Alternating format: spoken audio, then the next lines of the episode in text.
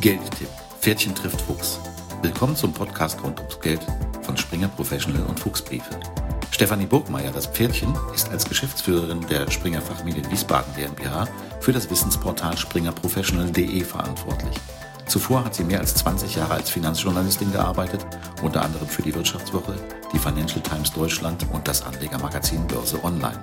Ihr Anlagemotto: In der Uhr liegt die Kraft. Ralf Vielhaber, der Fuchs, ist Herausgeber der Fuchsbriefe und mehrfacher Buchautor zu Geldanlagen. Er beschäftigt sich seit 30 Jahren mit Anlagethemen. Sein Motto bei der Anlage: Sei mutig. Was bedeutet eigentlich Risiko bei der Geldanlage? Darum geht es heute im 22. Geldtipp-Podcast mit Ralf dem Fuchs und Stefanie dem Pferdchen. Die Frage nach dem Risiko klingt im ersten Moment leicht zu beantworten, ist sie aber nicht. Es gibt nämlich keine allgemeingültige und schon gar keine gesetzlich geregelte Risikodefinition und insofern gibt es auch mehrere und unterschiedliche Antworten darauf. Uns geht es im Geldtipp natürlich vorderhand darum, was der Geldanleger darunter versteht. Stefanie, was versteht denn der Geldanleger nun unter Risiko? In meinen Augen ist das eine sehr subjektive Definition. Jede Anlegerin, jeder Anleger versteht etwas anderes unter Risiko. Äh, es ist natürlich so, dass dahinter sich die Angst verbirgt, Geld zu verlieren. Das ist sozusagen das, was man über alles, ähm, de, über den Begriff Risiko spannen kann. Aber wie das dann definiert ist, das ist, glaube ich, sehr subjektiv. Ralf, wann hat man denn Geld verloren? Wann kann man sagen, dass sich das Risiko realisiert hat? Gegenfrage, Stefanie. Real oder nominal? Real heißt ja nach äh, Einberechnung der Inflation. Das heißt, es besteht das Risiko, dass mein Geld, obwohl es sich scheinbar vermehrt hat, nach dem Ende der Anlageperiode dann doch weniger wert ist als zu Beginn. Das ist im Moment natürlich bei Festgeldanlagen und bei Anleihen der Fall. Die haben eine nominale Verzinsung, die ist geringer als die Höhe der Inflationsrate. Und das heißt, das Risiko, damit real Geld zu verlieren, liegt bei 100 Prozent. Stefanie, wenn du bei einer Bank Geld anlegst, dann spricht der Berater oft von den Basisrisiken. Und dazu gehört neben dem Inflationsrisiko auch das Währungsrisiko, das Länderrisiko, das Konjunkturrisiko und das Liquiditätsrisiko. Worum geht es da genau? Da sieht man zum einen, dass Risiko sehr komplex äh, ist und wie du gerade ausgeführt hast, eigentlich ist das reale äh, Risiko ähm, entscheidend. Also, dass die Inflation eingerechnet wird. Und diese Inflation, ähm, die zeigt sich halt in unterschiedlichen Ländern unterschiedlich. Es ist nicht in allen Ländern äh, die gleiche äh, Inflation vorhanden. Und damit kommen wir dann zu deinen äh, beiden erstgenannten Risiken, nämlich dem Währungs- und dem Länderrisiken. Diese Risiken treten immer dann auf, wenn ich in ausländische Werte investiere. Also nicht in deutsche ähm, Werte, in Werte, die in einer anderen Währung äh, demoniert sind oder äh, die auch in ein anderes Land investieren. Weil da gibt es eben unterschiedliche ähm, Entwicklungen und da kann ich ein Risiko eingehen oder da besteht die Gefahr, dass ich ein Risiko eingehe. Daneben gibt es das Konjunkturrisiko. Das bedeutet, dass äh, sich ein Markt nun ein Aktienmarkt oder auch ein Unternehmensbereich schlechter entwickelt als zum Beispiel die Gesamtwirtschaft. Auch dort ist ein Risiko. Und das letzte Risiko, was du genannt hast, ist das Liquiditätsrisiko. Da geht es darum, wenn ich als Anleger ein bestimmtes Investment getätigt habe und dieses Investment zurückgeben möchte, weil ich Geld brauche, dann besteht die Gefahr, dass ich dieses Investment nicht liquidieren kann, dass ich also kein Geld zurückbekomme, weil zum Beispiel die Aktie oder der Fonds nicht handelbar ist. Das klingt jetzt alles äh, sehr komplex. Ähm, man muss sich das mal einfach ähm, je nach Investment durch den Kopf gehen lassen.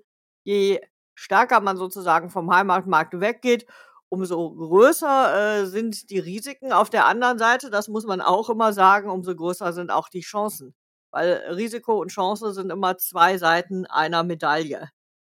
Im Finanzbereich generell spielt ja Risikobetrachtung eher eine nachgeordnete ähm, Rolle. Wie würdest du sagen, wird im Finanzbereich, Ralf, Risiko definiert?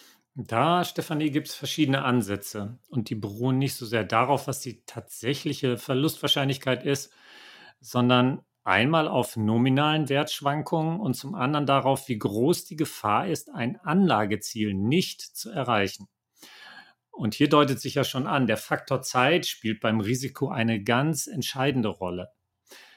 Sag du mir mal, Stefanie, warum ist Zeit denn so wichtig? Das hängt einfach damit zusammen, dass Kapitalanlagen, insbesondere börsengehandelte Produkte, schwanken im Wert.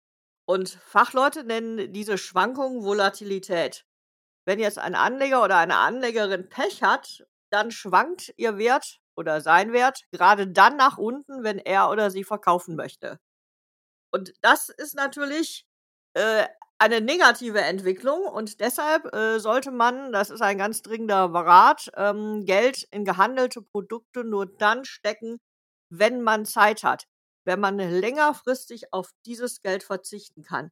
Denn dann kann man einen Rückschlag, der unweigerlich kommen wird, ähm, auch aussitzen und einfach ähm, die Papiere liegen lassen. So wie Costolani so schon sagte, Papiere liegen lassen und vererben. Ralf, äh, Risiko, wir haben jetzt über Volatilität als Schwankung gesprochen. Ist denn das das richtige Maß, um Risiko zu messen? Ich weiß nicht, ob es das Richtige ist. Es gibt ja eben, wie gesagt, verschiedene Maße. Die Finanzmathematiker haben sich da ja eine Menge einfallen lassen. Über die Vola hast du gerade gesprochen. Das ist sicherlich eines der beliebtesten ähm, und zeigt uns an, wie heftig eine Anlage um ihren Mittelwert schwankt. Also hohe Volatilität gilt als hohes Risiko bei den Finanzern. Das ist aber per Definition auch im gleichen Maße Chance. Auch das hast du schon angedeutet. Was würdest du denn jetzt noch neben der Vola als weitere Maße nennen wollen? Ja, ein, ein Wert, den ich nennen möchte oder ein Maß, was ich nennen möchte, ist äh, der Value at Risk. Dabei handelt es sich um einen absoluten Wertverlust einer Risikoposition, etwa einer Aktie, ähm, mit einer gewissen Wahrscheinlichkeit, und da spricht man äh, vom Konfidenzniveau innerhalb eines bestimmten Zeitraums, ähm, wird ein bestimmter Wert nicht überschritten. Äh, das heißt also, ich möchte, wenn ich ein Beispiel nennen darf, ähm, ich habe eine Million Euro, ich bin also Millionär und der Wert äh, dieser einen Million fällt unter 800.000. Du stellst also damit 200.000 Euro ins Feuer dann kann dir ein Portfolio-Manager, äh, zumindest ein äh, guter Portfolio-Manager, äh, sagen, äh, wie stark die Wahrscheinlichkeit ist, dass diese 200.000 Euro wirklich im Feuer stehen. Wenn er jetzt sagt, ähm, in, meinem, in meinem Anlagestil ist der Value at Risk 5%, dann äh, gibt das eine Auskunft darüber, wie hoch die Wahrscheinlichkeit ist, dass bei diesem Portfolio-Manager 200.000 Euro verloren gehen. Also das ist ein ganz gutes Maß für die, äh, für die Aggressivität oder die Defensive eines bestimmten Anlagestils.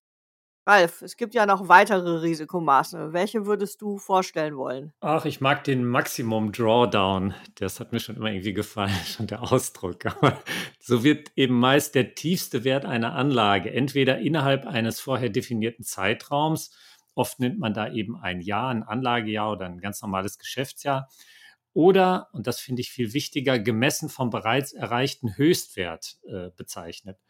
Für Privatanleger ist das Maß oft oder hat das Maß oft die höhere Aussage als ein Value at Risk. Der ist ja recht kompliziert und auch nicht so leicht zu verstehen. Aber hier ist im Grunde das Bild, du stehst auf einem Gipfel und dann geht es runter ins Tal. Jetzt musst du dich fragen, wie tief geht es denn runter, beziehungsweise der Maximum Drawdown sagt dir das oder geht sogar in eine ganz tiefe Schlucht, ja. Also das ist Maximum Drawdown. Stefanie, das alles sind ja aber eher rückwärtsgewandte Methoden, die auf der Entwicklung von Anlagen in der Vergangenheit beruhen. Kann man auch Risiken in der Zukunft messen? Also das interessiert mich doch als Anleger eigentlich viel mehr. Ja, wenn man die Glaskugel hätte, äh, wäre natürlich super. Es gibt Methoden, die versuchen, die Zukunft äh, zu bemessen und auch Zahlen äh, dahinter zu setzen. Also Finanzprofis ähm, simulieren insbesondere Extremsituationen auf den Märkten und schauen dann, wie sich das Gesamtportfolio oder auch einzelne Aktien oder Fonds entwickeln.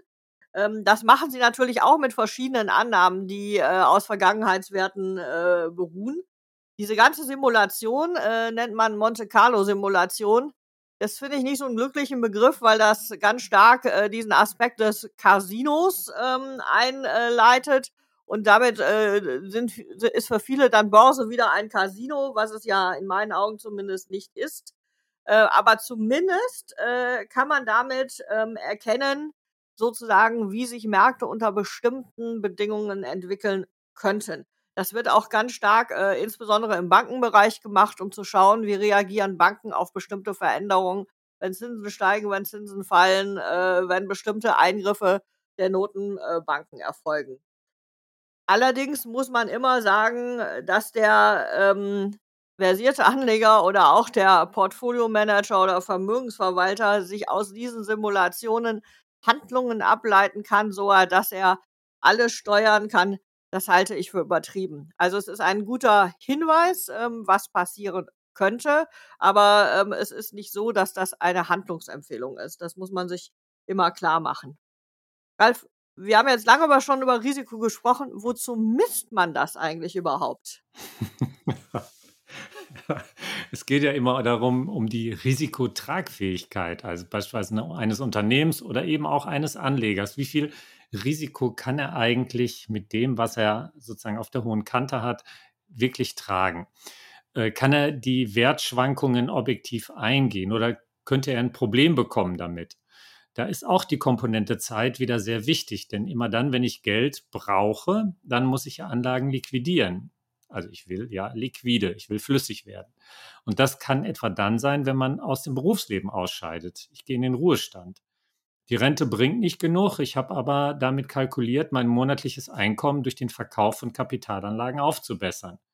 Wenn ich jetzt Aktien verkaufen muss, kann es sein, dass ich jetzt gerade einen richtig blöden Zeitpunkt erwische. Die Kurse sind unten und ich muss unter Wert verkaufen. Und je älter ich werde, desto geringer ist meine objektive Risikotragfähigkeit, denn ich kann Wertschwankungen dann nicht mehr aussitzen, wie du es vorhin ja schon gesagt hast. Das ist ideal, wenn das geht. Aber wenn ich natürlich an die Kohle ran muss und regelmäßig ran muss, kann ich die nicht brauchen, diese Wertschwankungen. Und deshalb schichtet man ja auch vor der Rente Aktienanlagen in festverzinsliche um. Stefanie, Risikobewertung ist ja nicht nur Analytik. Ähm, man kann nicht alles in Zahlen fassen. Da ist ja auch viel, viel Emotion, viel Gefühl dabei. Wie geht man im Finanzbereich denn damit um? Ich glaube, das ist eine der größten Herausforderungen, die sowohl die Profis als auch die Privatanleger haben. Nämlich mit ihrem eigenen Risikoempfinden, würde ich das jetzt mal nennen, umzugehen. Äh, ich habe das im Privatbereich schon mehrfach erlebt, dass ähm, Menschen, die sich als ja, risikofreudig eingestuft haben, äh, wirklich in die Krise kamen, als ihr Aktiendepot um 10 oder 20 Prozent gesunken ist. Das Problem an der Geschichte ist immer, dass man es eigentlich erst dann ähm, erfährt, wenn man eine gewisse Situation durchlebt. Es ist sehr schwer, das theoretisch sich vorzustellen. Ähm, man muss es wirklich äh, erleben. Deshalb ähm, äh, sind die Menschen in der Regel, in meinen Augen, oder die meisten Menschen sind ähm, eher risiko- als chancenorientiert. Weil, wie schon gesagt, es gibt immer diese zwei Seiten. Das Risiko ist auf der anderen Seite auch eine Chance. Ähm, aber man muss sich halt auch trauen und man muss es aus, aushalten können. Das ist der entscheidende. Ralf, kannst du, kannst du mal ein Beispiel äh, geben, wie jemand gefühlsmäßig mit solchen Wertschwankungen äh, umgehen kann? Hm, ja, kann ich. Ich kann dich aber auch nochmal noch mal stützen. Also auch die Wissenschaft sagt das. Ja, die hat das schon mehrfach bewiesen, dass die Leute eher da aufs Risiko gucken als auf die Chancen. Gut, jetzt ein Beispiel. Stell dir vor, du hast eine Million auf der hohen Kante. Dein Aktienportfolio schwankt aber mit 30 Prozent. Ist ja eine Menge. Zeitweise sind dann deine Aktien nur noch 700.000 wert. Also du siehst jetzt bereits 300, ja. 300.000 Euro. Wahnsinn, oder? Ja. Durch den Schornstein rauchen. Dann überlegst du, was hätte ich denn damit alles Schönes anfangen können und worauf muss ich jetzt verzichten? Also so eine situative, so eine Momentaufnahme. Und dann hast du wieder das Hochgefühl, wenn Aktien haussieren und du hast vielleicht 1,3 Millionen, ja, plötzlich als Depotwert und malst dir schon richtig die Sonne aus. Aber eben, das sind immer Momentaufnahmen und ähm, die halten unser limbisches System wunderbar auf Trab. Aber nur wenige Anleger können damit wirklich umgehen, richtig gut umgehen. Und dann kommt es zu diesen Kurzschlussreaktionen, dass man entweder in Gier dazu kauft oder Aktien in Panik verkauft und dann meist zu richtig miserablen Kursen. Ich, wieder, ich verpasse dann auch noch den Wiederanstieg, weil ich dem Braten nie so richtig traue. Ich bin noch voller Angst und ja, aufgewühlt und dann mache ich eben aus meinem Buchverlust einen realen Verlust. Also das größte Risiko bei der Geldanlage ist der Anleger selbst. oder auch die körpereigene Chemie. Man legt sich quasi wegen seiner Angstgefühle selber rein. Ist dann dumm gelaufen, Stefanie. Aber gibt es Methoden, seine eigenen Gefühle selbst abzuprüfen? Ja, man, äh, es gibt so ein paar Tricks, mit denen man das äh, versuchen kann. Wie gesagt, äh, wenn jemand überhaupt keine Erfahrung hat, dann ist die Einschätzung häufig falsch. Die persönliche Einschätzung. Also man hält sich für sehr viel risikofreudiger, als man am Ende ist. Wie gesagt, ähm, ist mir mehrfach schon im Freundes- und Bekanntenkreis passiert. Wie, wie kann man das abschätzen? Man kann sich selber die Frage stellen, habe ich viele Versicherungen oder ähm, äh, kaufe ich gerne Versicherungen, um Risiken zu minimieren? Wenn jemand so ein Typ ist, der für alles und jedes eine Versicherung hat, dann ähm, ist er eher risikoavers und dann wird er sich sehr, sehr schwer tun, mit Schwankungen umzugehen. Das ist so, so ein bisschen was, womit man sich selber äh, abprüfen kann. Äh, es ist natürlich kein hundertprozentiger äh, Test, aber es gibt so ein bisschen eine Orientierung, ob man eher auf der risikofreudigen oder auf der risikoaversen Seite unterwegs ist. Ralf, gibt es weitere Prüfmethoden, wie man vielleicht rausbekommen kann, äh, ob man mit Risiko umgehen kann oder auch nicht. Ja, gibt es schon. Das ist natürlich alles Krücken, aber man kann mit Analogien arbeiten. Das Risikoempfinden bei der Geldanlage hat ja was mit dem, auch mit dem generellen Angstempfinden zu tun, gerade wenn man eine Situation zum ersten Mal erlebt.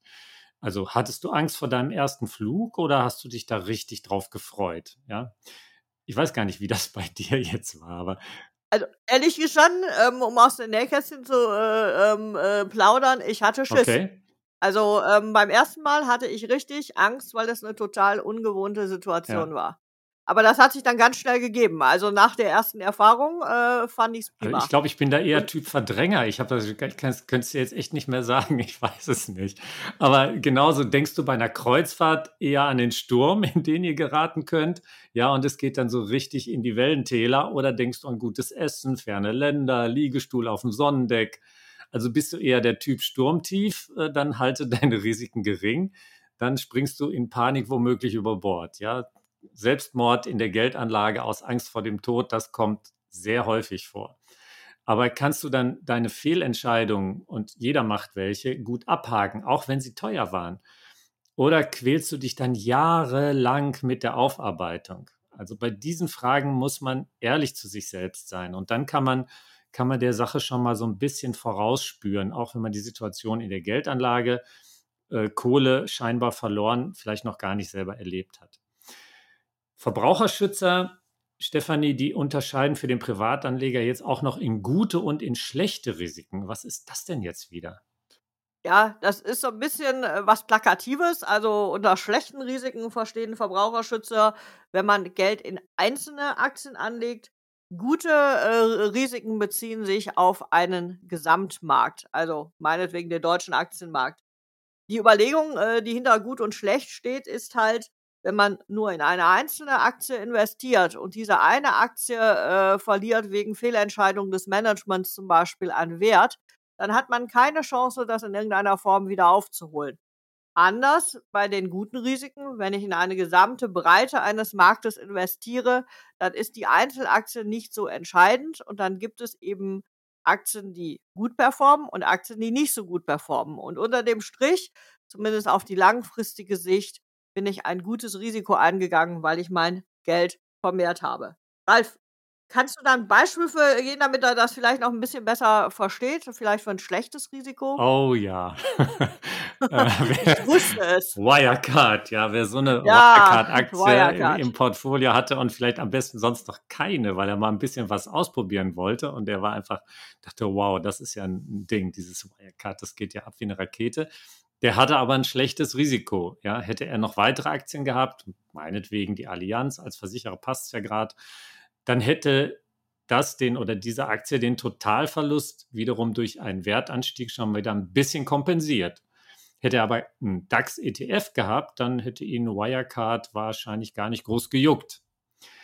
Jetzt, Stefanie, wollen wir am Ende noch einen Tipp für unsere Zuhörer abgeben. Was ist denn deiner heute? Ja, wie alle mittlerweile wahrscheinlich schon wissen, bin ich ja sehr eine Freundin von thematischen Investments. Und das Thema, was gerade alle bewegt, ist künstliche Intelligenz oder Artificial Intelligence. Und da äh, gibt es mittlerweile die ersten ETFs und auch die ersten Fonds. Äh, da schaue ich mir gerade an, äh, was denn da ein lohnendes Investment ist, weil ich glaube, es ist relativ unbestritten, dass das eine Technologie ist, die unsere Welt verändern wird, die unsere Arbeitswelt verändern wird. Und da frühzeitig dabei zu sein, ist, glaube ich, eine gute Sache. Ralf, was hast du als Tipp? Ja, ich bin ja jetzt wieder gefordert. Also erstmal, ich bin dabei, ja, mit deiner Artificial Intelligence. Finde ich eine coole Sache. Aber ja, mein Anlagetipp ähm, aus unserem Brief Fuchs Kapital für Mutige, der lautet MTU Aero Engines. Das ist ein Kurs ähm, oder das ein Triebwerkshersteller und Industriegasturbinen stellen die auch her. Ähm, dessen Kurs hat gerade einen wichtigen technischen Widerstand übersprungen. Und das könnte wiederum der Startschuss für eine Rallye sein, bis an das Allzeithoch bei 290 Euro. Im Moment steht diese Aktie bei 242. Wenn der Kurs unter 235 fällt, dann war es ein Fehlausbruch. Also hier ein Stop-Loss setzen. Das wäre mein Tipp für Mutige.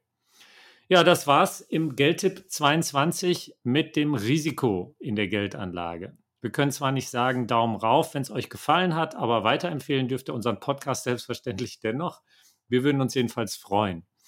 Beim nächsten Mal geht es dann darum, ob aktive oder passive Vermögensanlage die bessere Wahl ist. Bis dahin sagen Tschüss, eure Stefanie das Pferdchen und Ralf der Fuchs. Auf Wiederhören. Das war Geldtipp. Pferdchen trifft Fuchs. Der Podcast rund ums Geld von Springer Professional und Fuchsbriefe. Hören Sie in 14 Tagen wieder rein, wenn es entweder heißt, in der Ruhe liegt die Kraft oder sei mutig.